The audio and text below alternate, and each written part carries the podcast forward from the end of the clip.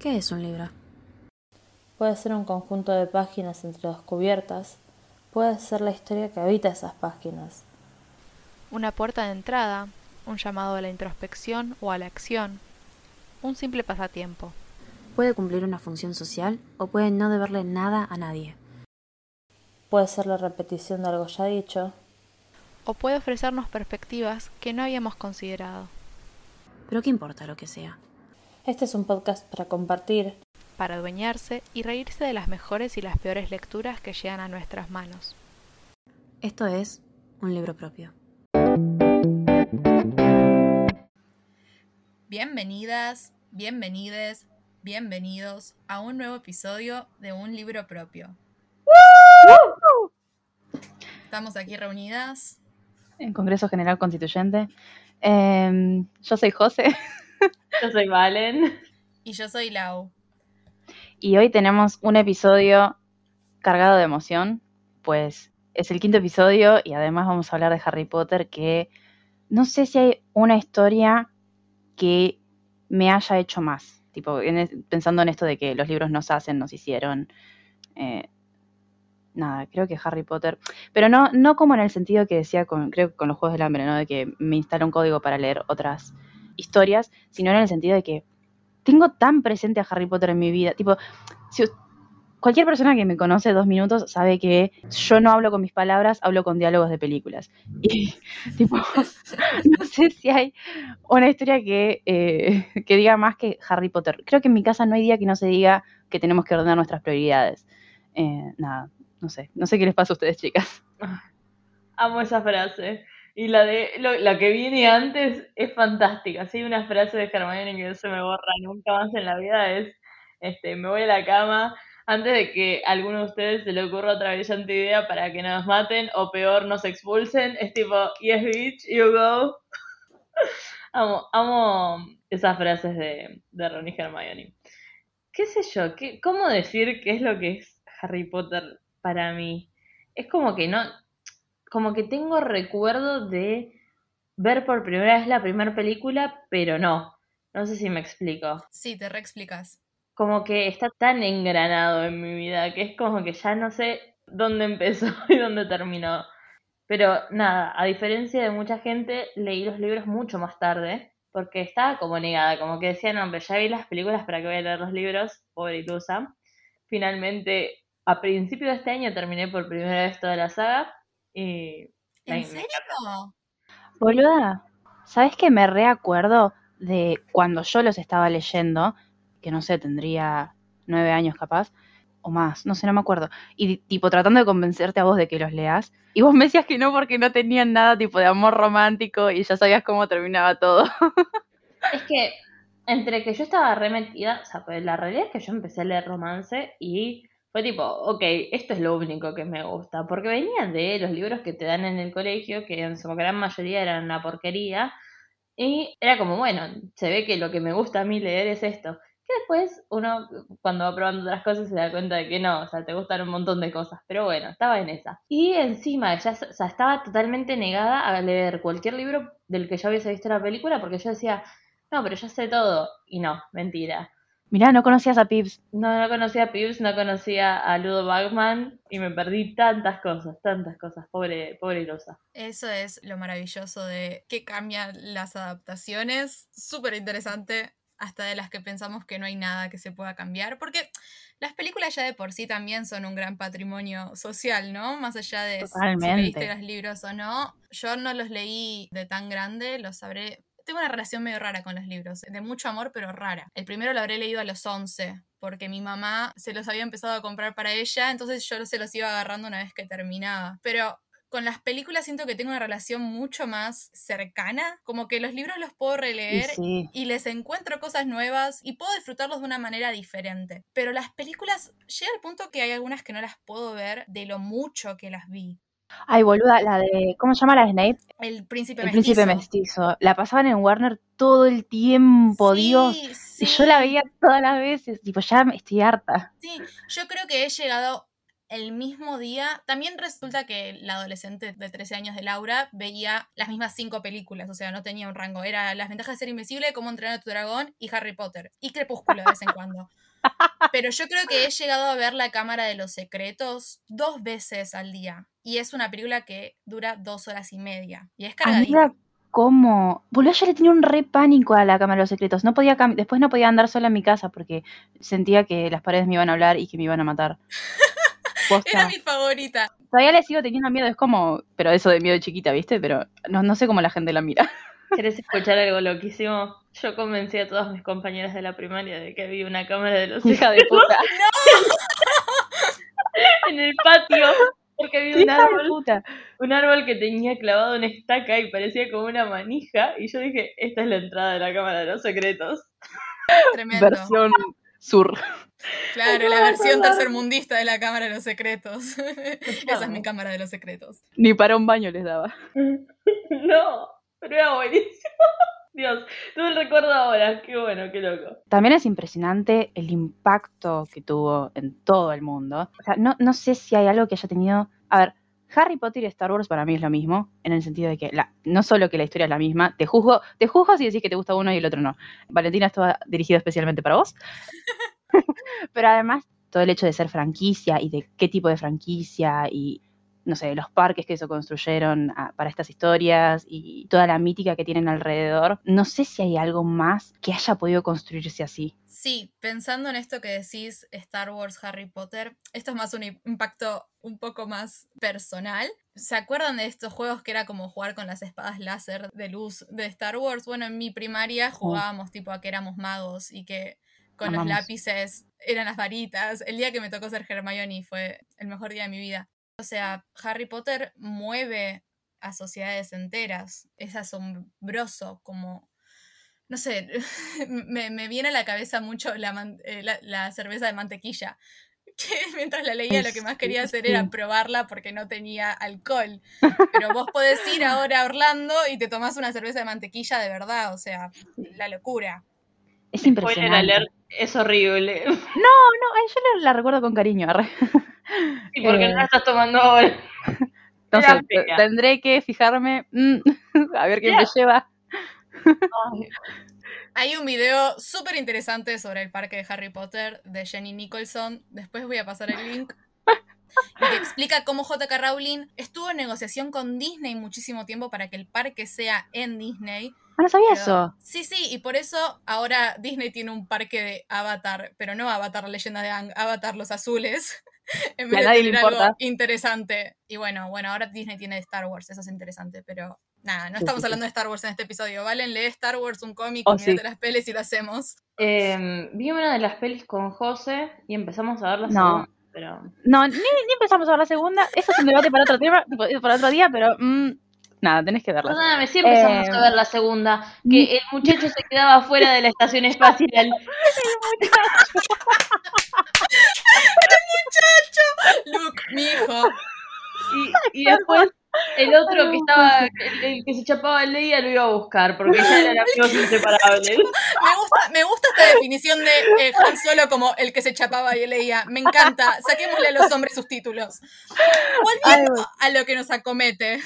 No, impacto cultural, la verdad es que es, es impresionante. pensándolo desde un lugar de que Harry Potter es el primer libro así como novela para chicos, ¿no? Eh, que tuvo un boom. Sí, sí. Costó un montón vender este manuscrito.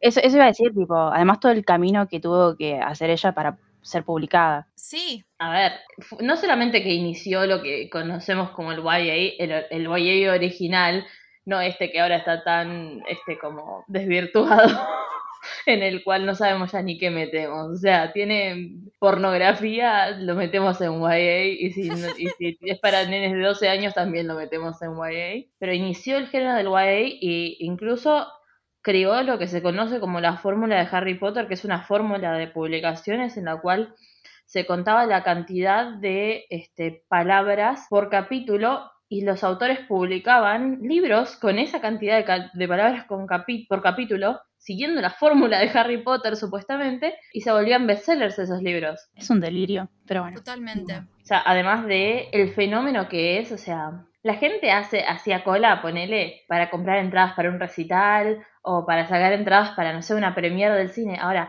que se hiciera cola en las librerías, yo creo que es algo que nunca en la puta vida se había escuchado, que en todo el mundo la gente hiciera cola para comprar el libro. Eso es impresionante. Además, es, es algo que me hubiese gustado vivir también, como estar ahí en la cola a las 12 de la noche cagándome de frío para comprar el libro de Harry Potter.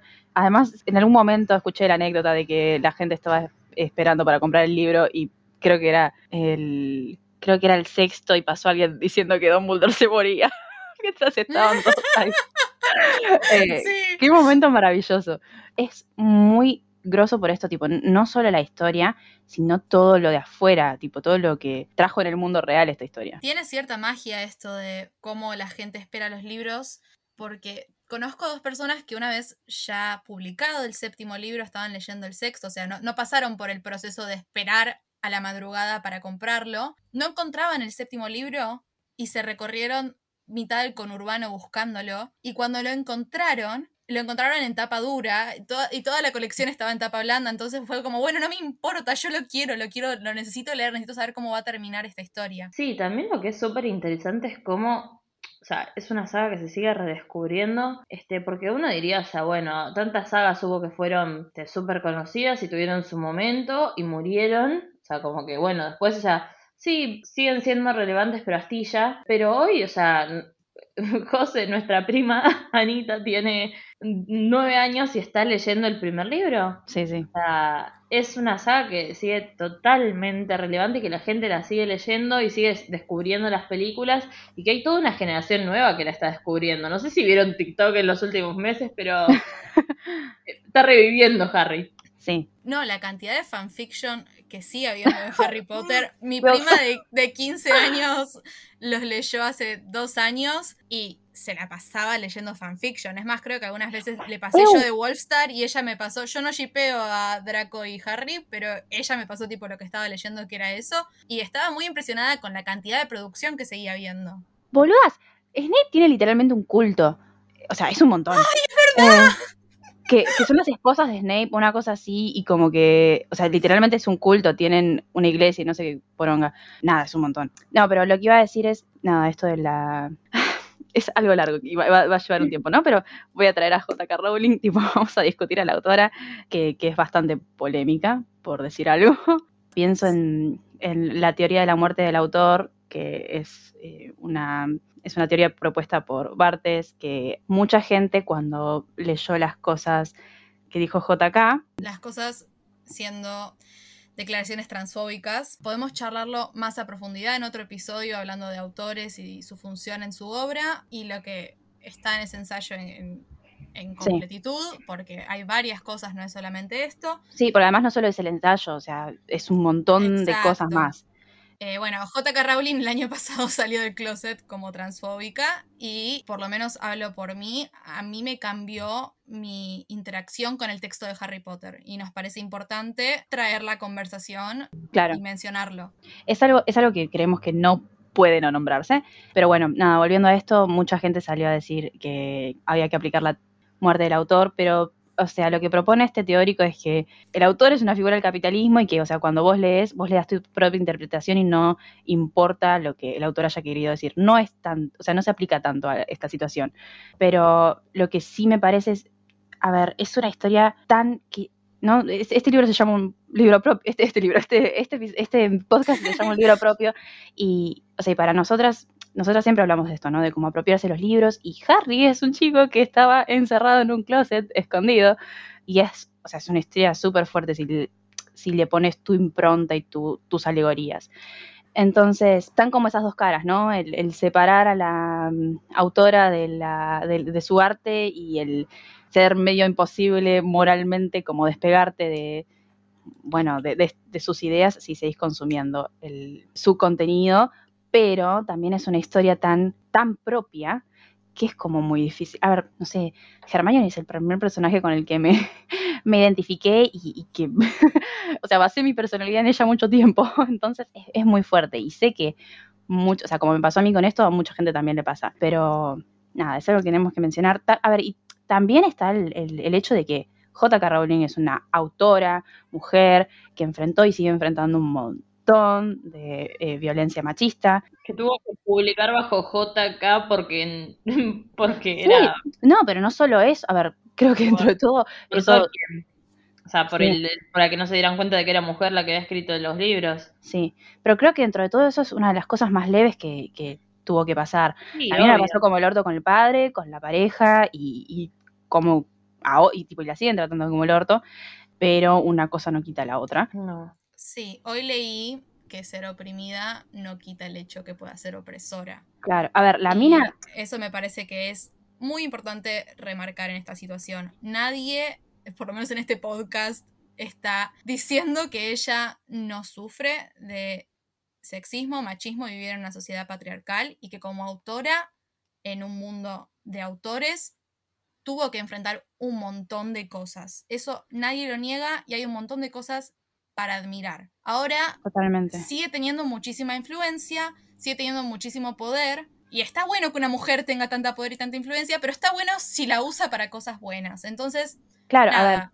replantear qué es lo que ella puede hacer con su palabra y qué es lo que está haciendo también. Y que es muy difícil en esto de que Harry nos formó. Harry es una parte de mi vida, de mi persona. Leí los libros cuando yo me sentía que no tenía amigos. Me, me, creé mi propia familia de personajes. Creo que es la primera, o sea, yo siempre hablo de las familias encontradas. Creo que Harry Potter es la primera familia encontrada que tengo en libros. Y es muy difícil para mí, por lo menos en lo personal, interactuar con el texto porque estoy del lado de Foucault en esta vida. Partes. Nada, el, el autor tiene su función en el texto y ella sigue viva, no es lo mismo que Tolkien, que Claro, vamos a hablar sí, de Tolkien en otro día. What? Eh, Foucault propone lo del lector fu- del lector furtivo. También, Pero- lo mismo que Bartes. Pero no, se repelean, se repicantean. Amo los bueno, eso, académicos. eso da para un episodio, tipo Foucault versus Bartes. Foucault, Eh, eh, no, pero tu- tuneate a un libro propio dentro de un par de episodios te vamos a estar anunciando cuando hacemos Foucault versus Bartes. No, lo que iba a decir también que me parece re importante es que, a ver, la mina dice verdades, pero también, o sea, después va y defiende a, a Johnny Depp, que, en serio, tipo, en serio, no sé, la verdad me parece re fuerte, pero también, a ver, en, este, en esta línea de que ella se enfrentó a, mucha violencia machista, también pienso en, perdón por los ruidos de la calle, no sé por qué tanta gente tiene ganas de pasear hoy, pero no, no, pienso en la, en la actriz que hizo de Luna y cómo a ver, la actriz que hizo de Luna, el personaje de Luna, J.K. Rowling lo, lo creó específicamente para ella, le dijo como que e- es, parte de su trayecto para poder superar un problema alimenticio y eso re fuerte la historia de la actriz. Y, o sea, llega un punto en el que ella básicamente está viva por la ayuda que tuvo de JK y cuando no quiso salir a funarla por las cosas que dijo, a la mina la terminaron sacando de las redes sociales por, por todo el odio que le mandaban. Y qué sé yo, no sé, a mí me parece que es importante la interseccionalidad en este sentido, ¿no? Creo que esto es lo último que tengo que decir. Sí, totalmente. A mí también ahí me gustaría, eh, para cerrar este tema, hablar de cómo funciona un poco la cancelación en el Internet. Que la actriz de Luna, tipo, ¿por qué tenía que salir a decir algo en especial? O sea, ¿por qué estar asociada a genera que te terminen cancelando? Porque eso es lo que le termina pasando en su mayoría a las mujeres en Internet. Sí, Em, bueno, a ver, en el ensayo JK dice, yo estoy yo como por mi cuarta o quinta cancelación y, y yo leía eso y pensaba en, en James Dashner, que eh, es Totalmente, literalmente un totalmente. abusador y sigue publicando libros, y como él, muchísimos más. Nada, es esta doble moralidad. Pero sí, como todo en la vida, es complicado y está muy bueno debatirlo. No hay Vivimos que en dejar de sociedad. debatir estas cosas. Como dijo el bromas, vivimos en una sociedad. Sí. Y bueno, no sé si les parece que ya pasemos. No vamos a hacer un resumen de, de Harry Potter porque, o sea, si a esta altura no conoces que es Harry Potter, lo siento. Anda a ver las pelis, tipo, no es tanto. Mirate el resumen de Jorge, qué sé yo. Jorge es un Eh, resumen de J.K. Rowling, ¿no? Sí, no es resumen. re viejo, sí, es re No. viejo. Sí, Ay, ¿cómo pero no? me vi todos sus videos viejos. No, no. Se ve que no. no. Sí está, sí está. Oyentes, díganos si Jorge tiene eh, pelea. Nos dicen si Jorge tiene videos de, J.K. Rowling. Ay, no, de Harry Potter. Bueno, sí hay. váyanse a la mierda. Arre. no, No, pero bueno. bueno, pero miren la primera película, es muy piola si no la vieron. Hay gente que en la cuarentena descubrió Harry Potter. Me parece que el año pasado abrió las puertas, también descubrieron Star Wars. Se abrió las puertas como mucho tiempo disponible para meterse en franquicias. Sí, sí, sí, totalmente. Es que es un, es un commitment, o sea, temporal, ¿eh? Yo empecé a leerlos, o sea, yo había leído los primeros tres y ya... eh, No, pero más allá de... como el tamaño imponente del 4 me, o sea, hizo que no lo empezara eh, cuando empecé la, la facultad y recién este año empecé en noviembre y terminé en enero. Pero más allá de los libros, o sea, de, de las, de las películas, creo que se refería a Lau. Sí, pero también ya son veinte y pico de hora de película, ¿eh? O sea, es un bueno, día pero no entero. hace falta que te las vea todas juntas. Yo Salieron lo hace un montón. He- Bueno, sí, yo he también, visto boludo. todas las películas en un día, enferma. Eh, nada, recuerdo el año que antes, tipo haciendo la previa a que salga la parte 2 de las Reliquias de la Muerte, con mi papá todos los días que faltaba al colegio veíamos la parte 1. Me aburre muchísimo la parte 1, no la puedo ver más de lo que la vi. Eh, para, algo, algo antes de pasar a hablar sobre la historia, pero me parece que las películas a partir de la cuarta ya no las entendés si no leíste, o sea, sí las entendés, ¿no? Pero se pierden tantas cosas si no leíste los libros. Ajá, Lupin Sí. y Tonks, ajá. Sí, Nada. súper paréntesis, eh, y empezamos con el primer libro. Los, los merodeadores no están en las películas. Tipo, Ay, no los sí. mencionan ¿Cómo me por nombre, no, no hablan de los amigos de James. No, Porque, tipo, hasta Pips... ¿Qué sé yo? Te entiendo que no pongas a Pips, mentira, no lo entiendo. Pero los merodeadores es terrible. hablando de Eh. Pips. ¿Quién es Pips? ¿En qué, ¿En qué libro está? Pips, para, para quienes no sabían, Pips es un poltergeist, que es, o sea, no es un fantasma, es una especie de espíritu y es medio un duende, onda, es como... mm, Le gusta hacer maldades. Es, es escorpiano, arre. ¿Qué forma, qué forma de describir a la Eh, pero es muy gracioso, va haciendo canciones, eh, se burla de Harry, se burla de, de- de los profesores, al único que le tiene miedo es al, al varón sanguinario. Es un personaje muy divertido, siempre está ahí causando problemas. Y es fanático Sí, de los como- gemelos. como Grizzlies, todo el mundo. sí. Como todo el mundo. Eh, yo creo que Pip se hubiese llevado bien con los merodeadores. Eh, nada. Pero porque Fred y George se hubieran Sí. llevado bien con los merodeadores. Ay, me voy a poner a llorar. nada. Igual, ¿vieron esa teoría que dice que tipo mm, es reconocido esto, ¿no? Pero como que hay este como que cada uno de los merodeadores se ve replicado después en uno de los personajes de eh, ¿En quién? la generación ¿En quién? de Harry. Que James es, James Sí. es Harry, Remus Sí. es Hermione, pero Sirius no Obvio es no. Ron. ¿Y ¿Quién es? ¿Y ¿Quién es? No, es Draco. No. No. no, Claro, no. es el que viene es el que viene es el que viene de todas las La teoría- Pero de- no, no, teoría no, no, sí, la- sí, deslegitimada, porque José y yo lo decimos.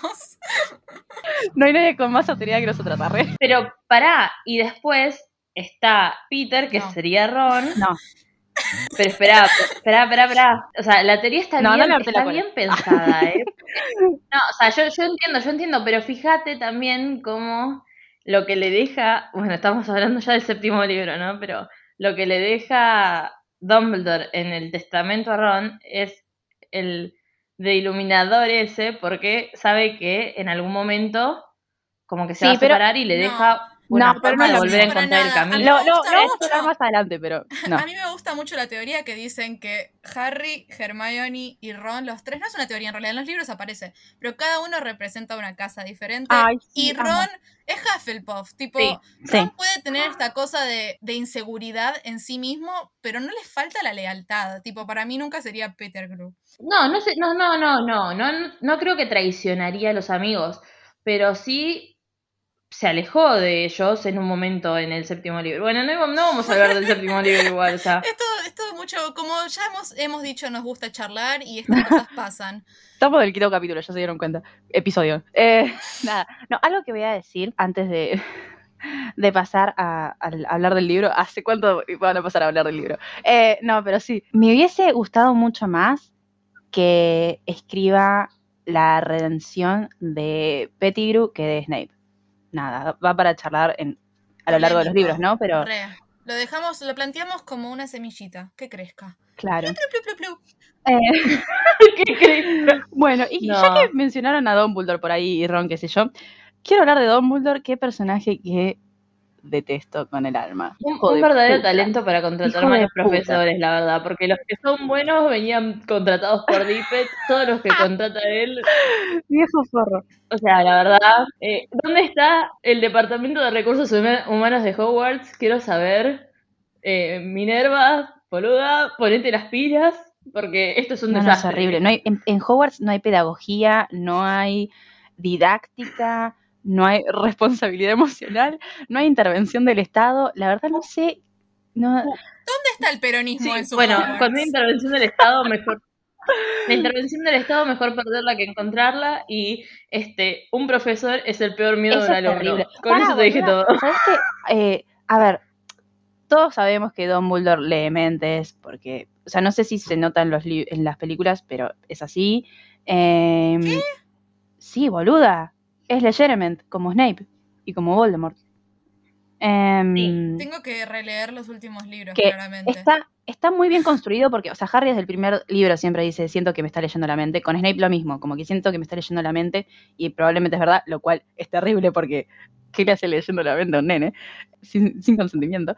Eh, y contrató a Quirrell y contrató a tantas personas que, o sea, vos decís, en serio, el peor de la historia. No solo el peor director, sino el peor, peor Legerement. O sea, tenés un trabajo, flaco. Ay, chicas, quería decirles que me gusta mucho que se escuche su opinión de por qué odian a Dumbledore, porque siento que más en la opinión común eh, vista en las películas, no se lo odia a Dumbledore, es una conversación que tengo mucho en la mesa familiar, que apoyan a Snape y a Dumbledore, y es medio difícil a veces conversar, eh, pero estoy tipo teniendo una revelación, yo no releo los últimos libros hace mucho tiempo, me están tipo cambiando toda la perspectiva de esta saga, habrá que conversarla, que crezca, que crezca, pero ¿qué? Sorpresa. Por suerte estamos hablando del primer libro nomás acá en este Además, episodio.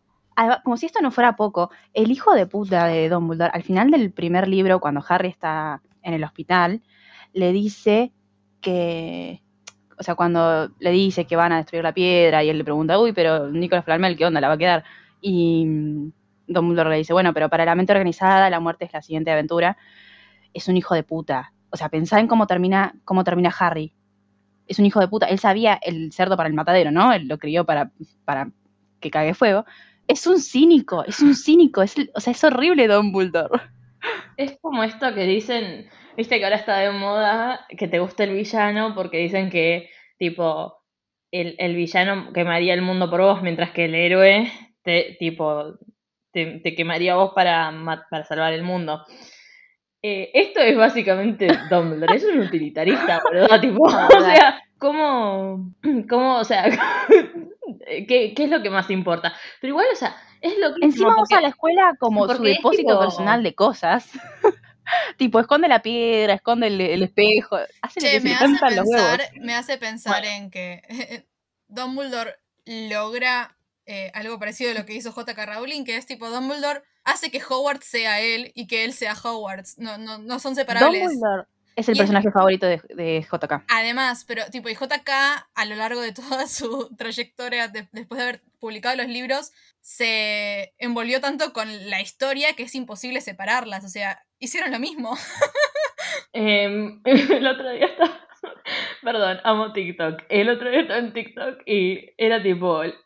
Como J.K. Rowling después de la publicación de, de la, eh, La Orden del Fénix y decía: ¿Y qué, qué siente la gente de Ambridge? El tipo le dice: No, la, increíble, la odian más que a Voldemort. Y a mí me dice: ¿Cómo que lo odian? Sí, es mi self-insert eh, self-insert character.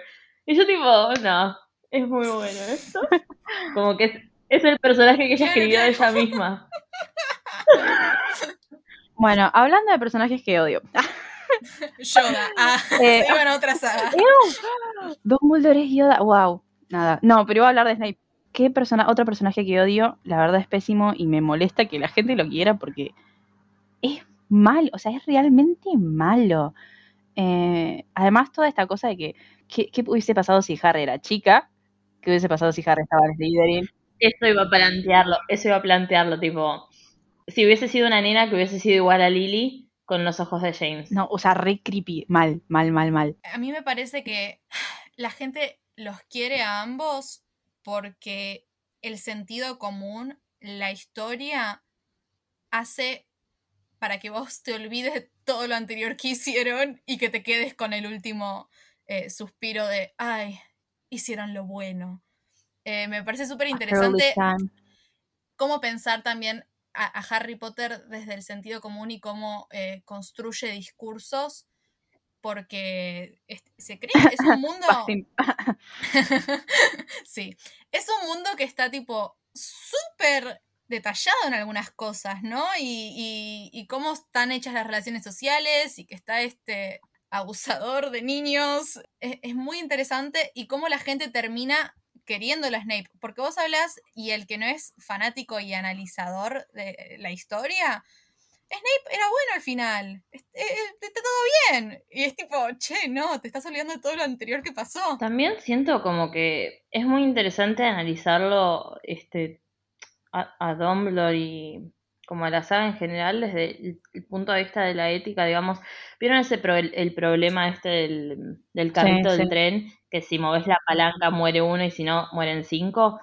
Y esto como que me lleva mucho al final del primer libro donde Harry siente como que Dumbledore sabía todo lo que iba a pasar y, y como que en vez de frenar a Quirrell lo preparó a él para que lo pudiera enfrentar. Es, o sea, es como, es una locura, porque Harry tiene 11, ¿entendés, papito? ¿Qué estás haciendo? Si te sale mal, estás matando a un nene, primero que nada, y siguiente, o sea, como que juega a Dios, es como que, mm, como que, ¿qué te da vos también, no? El derecho a intervenir y a decidir sobre cómo tienen que salir las cosas, a preparar a un nene para, para morir o para que sea tipo tu tu gran misión de vida, que era, no sé, derrotar al mal o, no sé, gastarte a Grindelwald, lo que mierda quieras.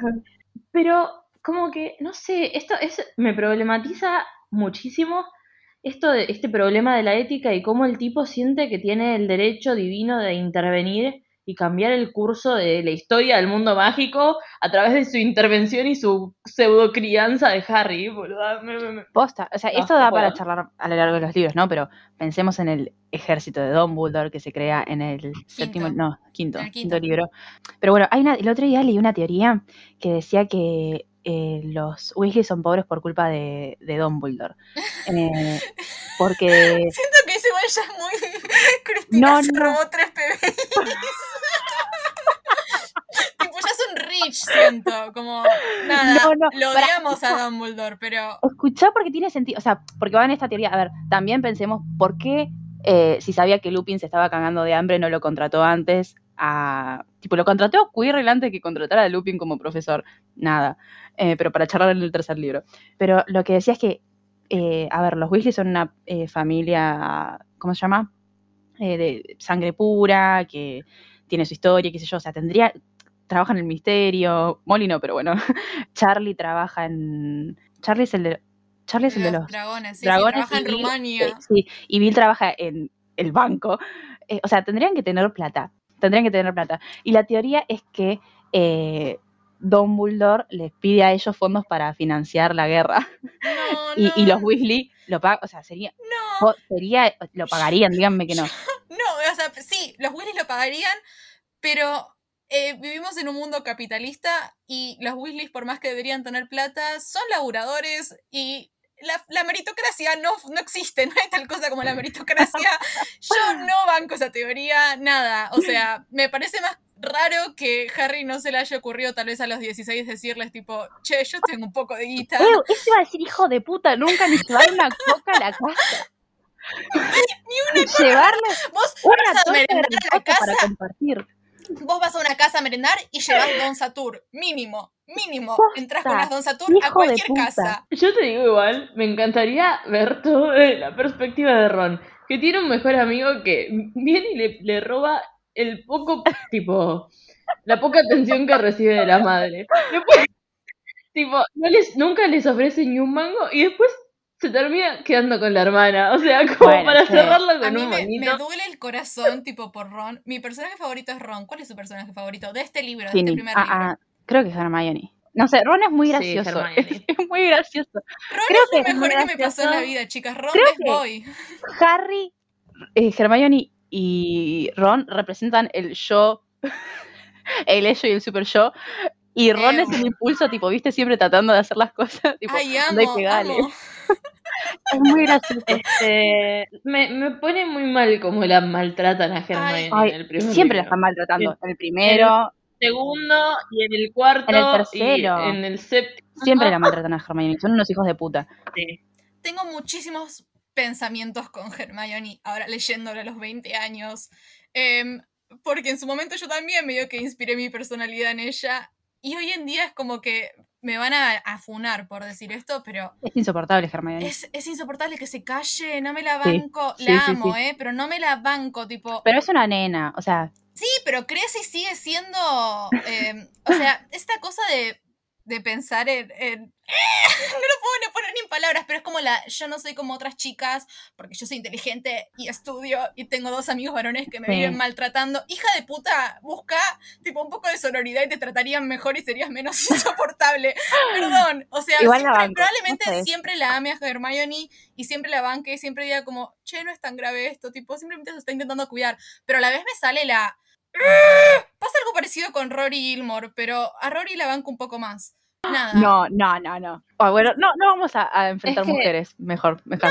No, no estaba enfrentándolas. Ah, Estaba diciendo que son como dos prototipos de personajes muy parecidos en esto de no soy como las otras chicas y estudio mucho y eso es lo que me hace importante, tipo, porque yo estudio y soy inteligente, es lo que hace que me deberían tratar mejor todos y saber que yo soy superior.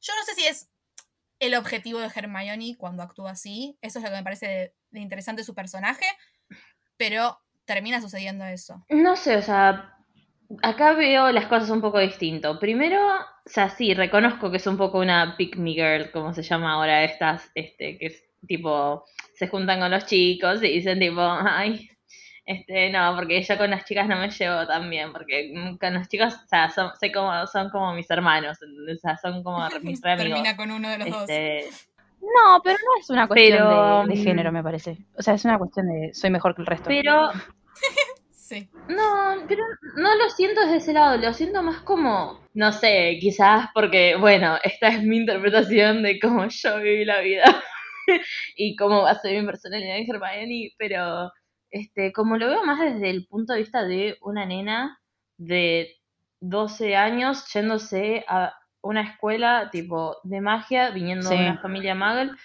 en la cual también, o sea, primero que nada, a ver, igual que como Harry llega y dice tipo, yo no entiendo nada, bueno, ella está en la misma, porque al igual que Harry creció alejada de todo eso, pero además, no sé, como que siento que es, es una nena, o sea, es, es mujer, está en, en este mundo totalmente nuevo.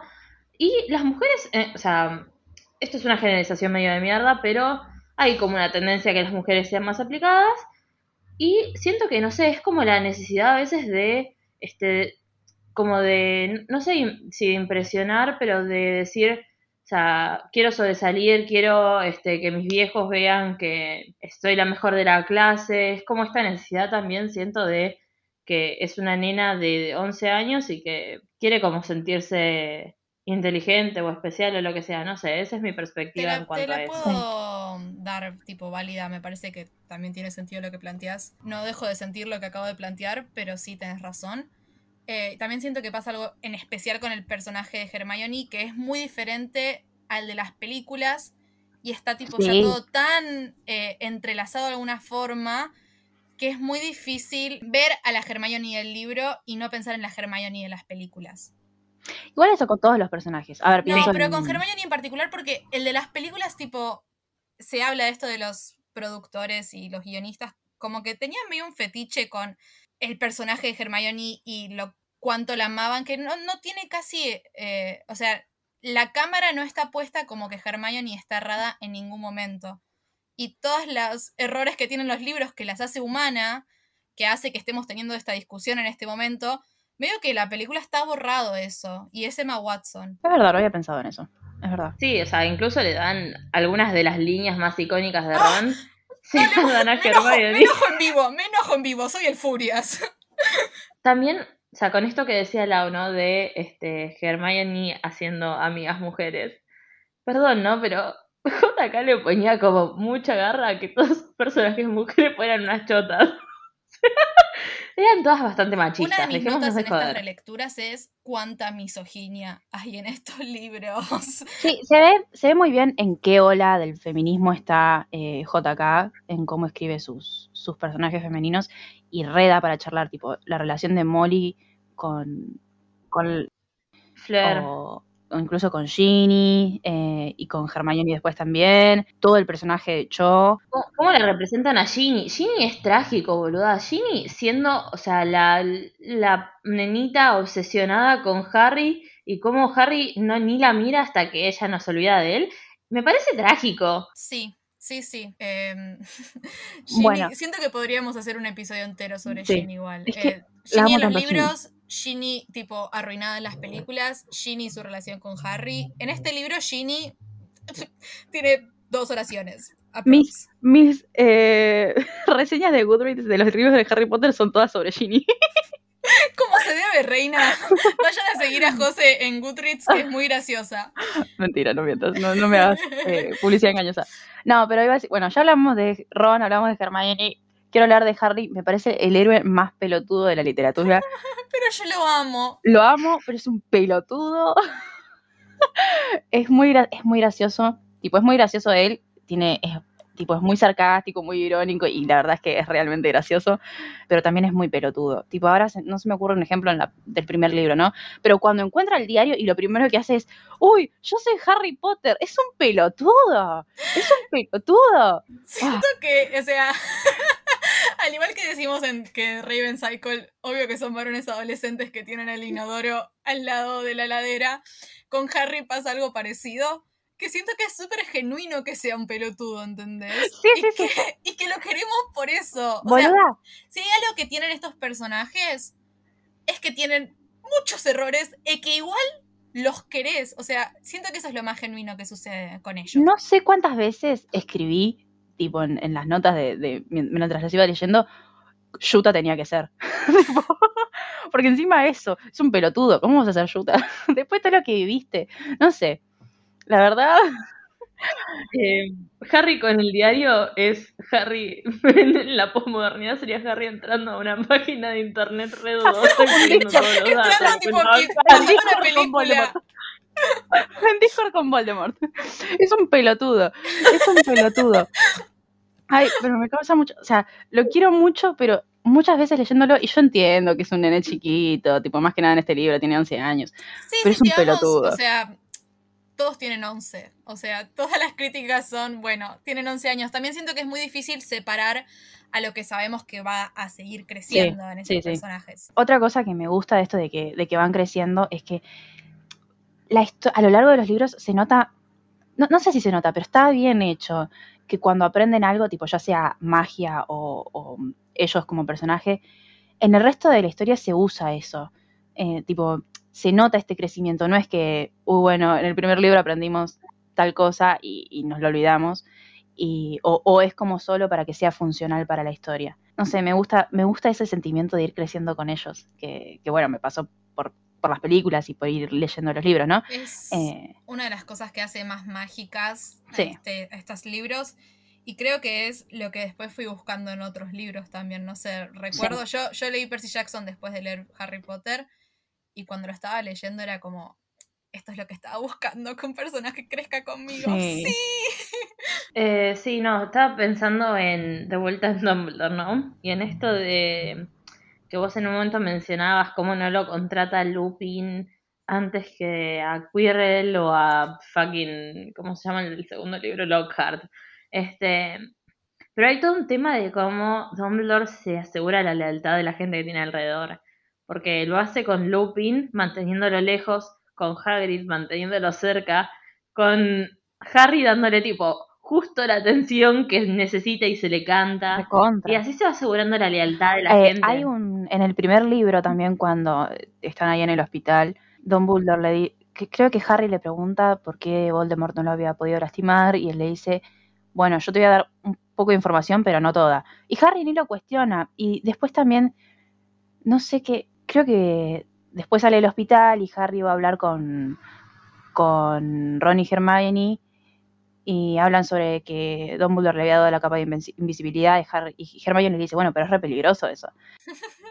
Y Harry lo empieza a defender a Dumbledore. O sea, tiene un síndrome de Estocolmo re terrible. Es re, tipo, gaslight al, al millón Es Dumbledore. que tiene 11 años Ah. y obvio que una persona adulta por primera vez en su vida lo va a tratar bien y, y no sé, es una relación muy padre-hijo en donde la autoridad te está diciendo algo y te lo está diciendo tipo con cariño y bien. Y obvio que le vas a creer, obvio que no lo vas a desafiar. Más porque, tipo, lo manda todos los veranos de vuelta a una casa donde abusan de él eh, y no le dan de cenar cuando no hace lo que él quiere y no le dirigen la palabra y no le dan regalos de cumpleaños y, y lo Es mandan horrible. a cagar y le dicen tipo, lo encierran y le dan tipo sopa por el cosito del cartero. Es Sí. terrible, es terrible. ¿Cómo no te diste cuenta antes, Harry? No, no, la culpa nunca es de la víctima. Pero tipo, me, me duele mucho por e- el niño de 11 años en Sí. que eh, cayó en manos de este tipo. Sí, sí, recontra. Y Sí. que siento que yo en el momento No que los sé. leí, tampoco me di cuenta. Estoy hablando más de, de mi primera lectura como infante, donde yo me enojé con Harry, al mismo tiempo que me enojé, tipo que Harry se enoja con Dumbledore, yo me enojo con Dumbledore. No, antes no estaba enojada con Dumbledore. Sí, pero también, o sea, Dumbledore, no sé, yo siento que dejó que lo expulsaran a Hagrid sabiendo que si otra cosa. Existe otra cosa que me, me- me enfurece. Existe el Félix Felicis, existe el, el suero ese, la verdad, como, como eso. Dale, la, literalmente todos los problemas de Hogwarts se resolverían si, si, sea- eso. Otra cosa, otra cosa que hay en el primer libro, cuando Harry recibe la carta, cuando se la da, mm, ¿cómo se llama? Hagrid, dice que pueden llevar un gato, una lechuza o un sapo. En ningún lado dice ratas. ¿Por qué Ron llevó una rata? ¿Por qué existe Pe- Peter Pettigrew? O sea, nada, perdón, me acordé. Para mí hay dos respuestas a esto. Una es medio polémica la que voy a dar porque lo que venimos a hacer acá es eh, hablar de libros y llevar a- a profundizar las cosas. Una es, lo fue haciendo, tipo, si no le das conflicto a las cosas por más que tengan solución, no hay diversión. Por eso no se solucionan las cosas en el primer libro así, tan así. Y la segunda es que tal vez Harry Potter no es tan profundo como creemos que es. Y es magia nomás. Sí, eso seguro, sí, eso seguro. Eh, o sea, ¿tiene mucha magia Harry Potter? Sí. Pero no sé si es tanto, tipo, se, no, no, se infló por una razón, pero se infló en la sociedad de una forma en la que es un hito todo lo que pasa y tal vez es tipo, le pintó poner esto en este momento y en esto en el otro. Y son los primeros libros que escribe esta mujer. O sea, pensándolo más en, en el, en este primer libro, sí. se nota mucho que es eh, un debut, un libro, Sí. el primer libro de la autora. A veces me pasa, es más, el primer libro de esta relectura lo leí un poco en inglés y lo leí un poco en español para ver qué me pasaba. Y cuando lo leo en inglés, siento que la información se me da cachetadas, como que es una oración tras otra y está medio rara la estructura de, de cómo pasan las cosas. Y siento que en la traducción eso se soluciona un poco, pero tal vez es que estoy medio eh, biased con los libros que leí a los 11 años. Puede ser.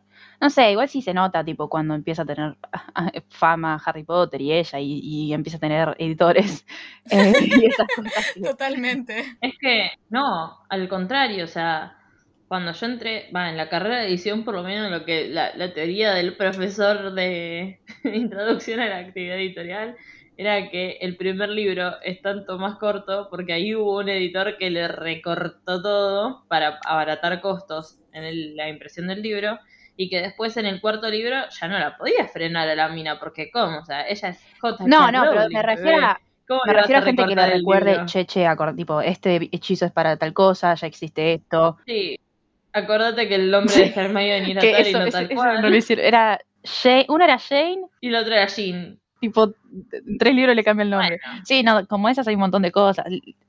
Hay cosas que son muy, muy terribles. Todo el, el sistema económico, cómo funcionan las Sí. monedas es terrible. La edad de los Weasley que, no sé, estuvieron como, ay, creo que Bill estuvo como 27 años en Hogwarts. Eh, es muy raro.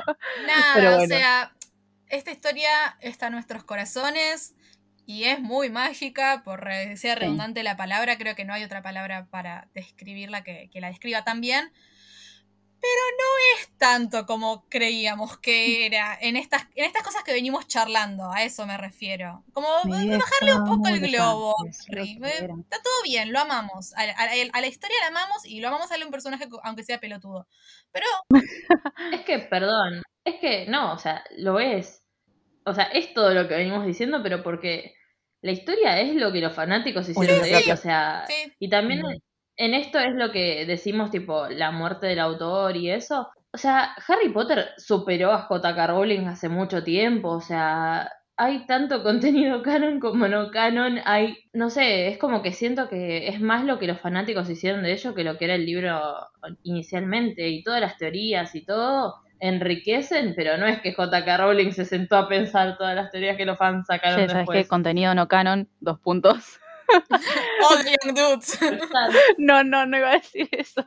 Iba a decir Cursed Child. Ah, bueno, también, obvio. Eso, pero eso, no lo, eso ni lo vamos a charlar, ¿eh? Yo no quiero releer No, esa sí. obra. Ay, sí, yo estoy re esperando el episodio de Cursed Child, boluda. Ay, ay, no sé, no sé. Pero bueno, lo discutiremos en las oficinas internas de un libro propio.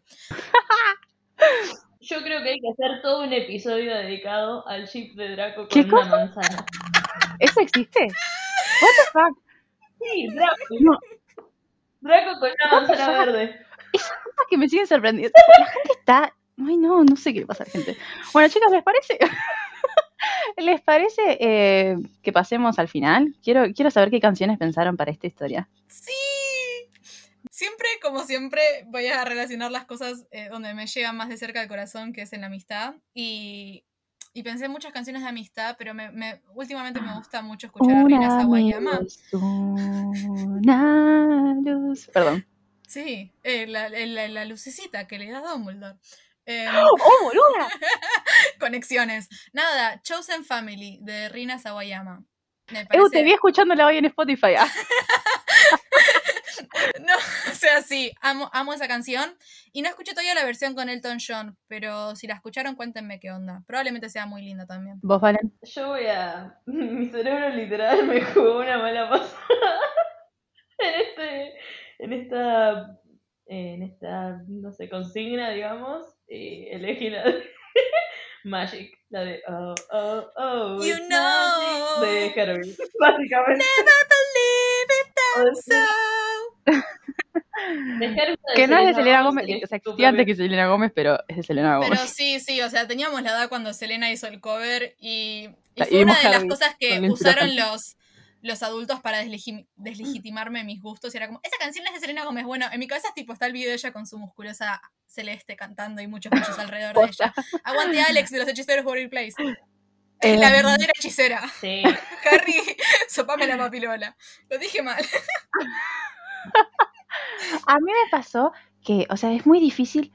Cualquier cosa que tenga a John Williams relacionado, o sea, no puedo como relacionar otra canción, así que me costó, me costó más que con Mafalda, no pensé que iba a, pasar esto, porque nada, el soundtrack de las películas es muy bueno y es muy icónico.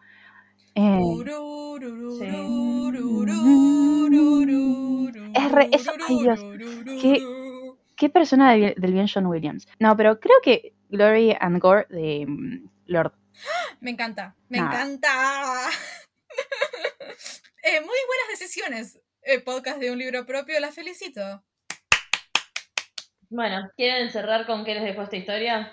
Sí, a mí, o sea, no, no sé, releí el, el primero hace como un mes, así que no sé qué me dejó. no, no, no, pero, o sea, releyéndolo me quedó mucho esto de recordar este sentimiento que tenía cuando era chiquita, de, o sea, si yo pudiera entrar a un libro y abrazar a personajes, abrazaría a ellos, a- a- tipo al, al trío, ¿no? Em, como esto, esto de la Ay. amistad y, o sea, son unos oretes. Sí, sí. pero pero los quiero tanto Yo creo que es el, lo divertido de su amistad en que son muy... No, no, no son una amistad tóxica que tienen que cortar, pero em, son unos oretes y se quieren y se aguantan igualmente, ¿no? sí sí A vos, Valen, ¿qué te dejó esta historia? Una pregunta que es, ¿qué mierda vio Dumbledore en el, en el espejo de Lisette? Eu, eu, eu, supuestamente o sea an- hasta antes de, de que las películas de animales fantásticos existieran eh, supuestamente vería a Ariadna No sé, para mí es una pregunta que está bueno no, no tener una respuesta. igual esto esto va, da, da para otra cosa que es eh, J.K. Rowling explica los plot holes igual que Star Wars y es o sea y es todo este contenido que es canon no canon tipo eh, supuestamente Dumbledore es gay, pero en los libros nunca lo dice, en, en las películas tampoco, y es, y bueno, y vamos sacando cosas del aire. Eh, Sí, sí, complacer al público una vez que haya terminado la historia y no una no mientras la historia sucede, que es donde importa, ¿no? Y, y decir, perdón, tengo que mencionarlo antes de que cerremos este capítulo, pero decirle a las fans y a los fans y a les fans que Remus y Sirius no es un ship Ay, válido no. porque ninguno de ellos dos es eh, tipo gay, para entrar en, en el término paraguas. Eh, me parece terrible. Dejanos tipo a nosotros con Wolfstar. Vos planteaste ahí todo el subtexto gay. Sí. Está ahí. Yo voy por siempre. a- a es- una de las relaciones que me formó como persona, me formó como lesbiana. No sé, te la dejo, JK Rowling. Solo quiero decir que, o sea, ya de los nombres, los nombres, Sirius y Lupin, tipo, busquen el significado y esas cosas, pero, o sea, no puedes negarlo. No tengo pruebas, pero tampoco dudas. Sí, Curse Child es canon, ¿por No, qué pero- no Wolfstar? Totalmente. ¿Qué me queda también de esta historia? No confíes en viejos putos. No seas gerontofóbica, José. Me- Mejor no vayas a la escuela porque. O sea, en tu casa te van a abusar, en tu escuela te van a abusar. Si, si un profesor te mira creepy y salió con tu, o quiso salir con tu vieja, anda con Eh, McGonagall. Esa es, la, porque- esa, esa es la moraleja que debería quedarnos. Vayamos con McGonagall. Grande Minerva. Tipo, ¿viste What Will Jesus Do? Bueno, pero ¿Qué con McGonagall. Minerva? Sí, re. Este. Y. No sé, como que. Los Weasley. Todos los Weasley. Los gemelos, boluda. Sí, sí. Capítulo especial para hablar sobre No. George y Fred. Sí, Grady totalmente, coincido. Ay, no, algo. Hay una, es tipo, creo que es mi top 3 de escenas favoritas de todos los libros.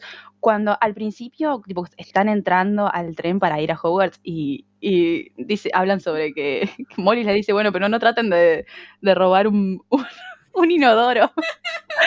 y, y Ginny se pone a llorar y dice, bueno, y tipo, los chicos le dicen, bueno, pero no te preocupes, te vamos a mandar cartas, te vamos a mandar un inodoro. Y después cuando Harry está al final, tipo, después de haber peleado con Voldemort, y eh, está en el hospital, Fred y George intentan mandarle un inodoro que sacaron del baño. Tipo, amo, una de mis escenas favoritas en todos los siete libros. Nada, son los mejores personajes. No, espera. Mejor que eso es cuando en el libro 2 lo acompañan hasta clase y van diciendo tipo, abran paso, ¿qué pasa en el, libro con el monstruo de la cámara. Definitivamente hay que hacer un episodio sobre Fred y George y porque son mis mejores amigos. Mis primeros, mis primeros besties de libro fueron ellos dos, creo. Sí, y este, si hay algo por lo que vamos a cancelar a JK Rowling, cancelémosla, por favor, por matar a Fred. Bueno, No, eso lo vamos a hablar más adelante, pero es, es un. Todavía sigo en duelo. A mí esta historia eh, me dejó mucho lo que dicen las chicas también, pero me dejó estas ganas de ser eh, maga, hechicera. Chicas, yo pasé años antes de irme a dormir pensando cómo podía hacerlo realidad. Ya sé que es algo que se cuenta mucho, pero les juro que era una obsesión a otro nivel de, de, de, de poder hacer magia. O sea, hoy en día reconozco que yo no tengo muchas habilidades para lo que llamamos la hechicería. Hoy en día ya lo acepté, ya lo tengo bien conmigo misma, pero por mucho tiempo fue como, bueno, si esto es lo que se puede hacer en el mundo, yo lo voy a hacer, ¿eh? Es, es lo que queda. Voy a estudiar tarot. Yo tengo adentro mío la habilidad porque yo leí Harry Potter y me siento parte del mundo. La, ¿Sabes qué? Una vez vi que una familia le hizo creer al hijo que vivía en el universo de Harry Potter No, y tipo pedían No. como consejos para cómo no romper con esa imaginación. El pibe ya tenía como siete años. Tipo, re- e- esto, o sea, esto que genera Harry Potter, ¿no? Básicamente locura. Igual, nada. Ojalá mi vida, o sea, ojalá tuviera la acción mi vida. nada. Bueno, eh, nos pueden escribir a cualquier red social. Estamos en muchas redes sociales. Estamos en Twitter a Un Libro Propio. Estamos en Instagram, Un Libro Propio Podcast. Tenemos Gmail, un libro propio podcast arroba gmail.com. Y también estamos en YouTube, si les es más cómodo escucharnos desde ahí, es una posibilidad. Así que nada, esperamos sus... Esperamos sus comentarios. Cuéntenos qué piensan de Harry Potter, de la historia en general, qué significa para ustedes, porque algo significa para todo el mundo, creo. Y también queremos saber si pudieran elegir un hechizo para hacer de los que existen en el mundo mágico de Harry Potter, ¿qué hechizo elegirían? Ustedes, chicas, ¿qué, qué hechizo elegirían? Es muy difícil para que me, me- me hagas pensar ahora. O sea, nada. Yo la puedo responder en la semana también. Respondemos nosotros Dale, y esperamos que nos respondan ustedes. Me gusta, me gusta. Entonces, Lo dejamos en suspenso. Presión. Bueno, y nos encontramos la Sí. semana que viene para hablar. Ay, me voy- siento que me voy a re divertir con esto. De la dama del alba de Casona. Chan ¿no? chan. Historia que en el pasado ha dividido a dos integrantes de este grupo. Y, Sí, he nosotras- quedado, y he quedado yo en el medio. No, espero que sea muy divertido. Tipo, ya estoy. Tengo una gana de agarrarme las piñas con Valen. Ah, Porque ya lo hicimos. Esto, eh, vengan preparados, tráiganse pochoclos y lean, lean eh, eh, la, eh, La Dama del Alba. Uy, se me Sí. Es muy cortito, es muy lin- es una muy linda obra. eh, da para, para debatir muchísimo. Así que vénganse preparados para escucharnos y después contarnos lo que piensan. Sí, sí. Y bueno, nos vemos. No, no nos vemos. Nos escuchamos la semana que viene. Sí, compartiremos eso que dijo Lau de que quería compartir un video y todo. Vamos a en algún momento estar compartiendo nuestra nueva página web, ya está terminada, así que Ay, vamos a estar pasando por el Instagram. seguro. Bueno, hasta la próxima, chicas. Adiós. Chao.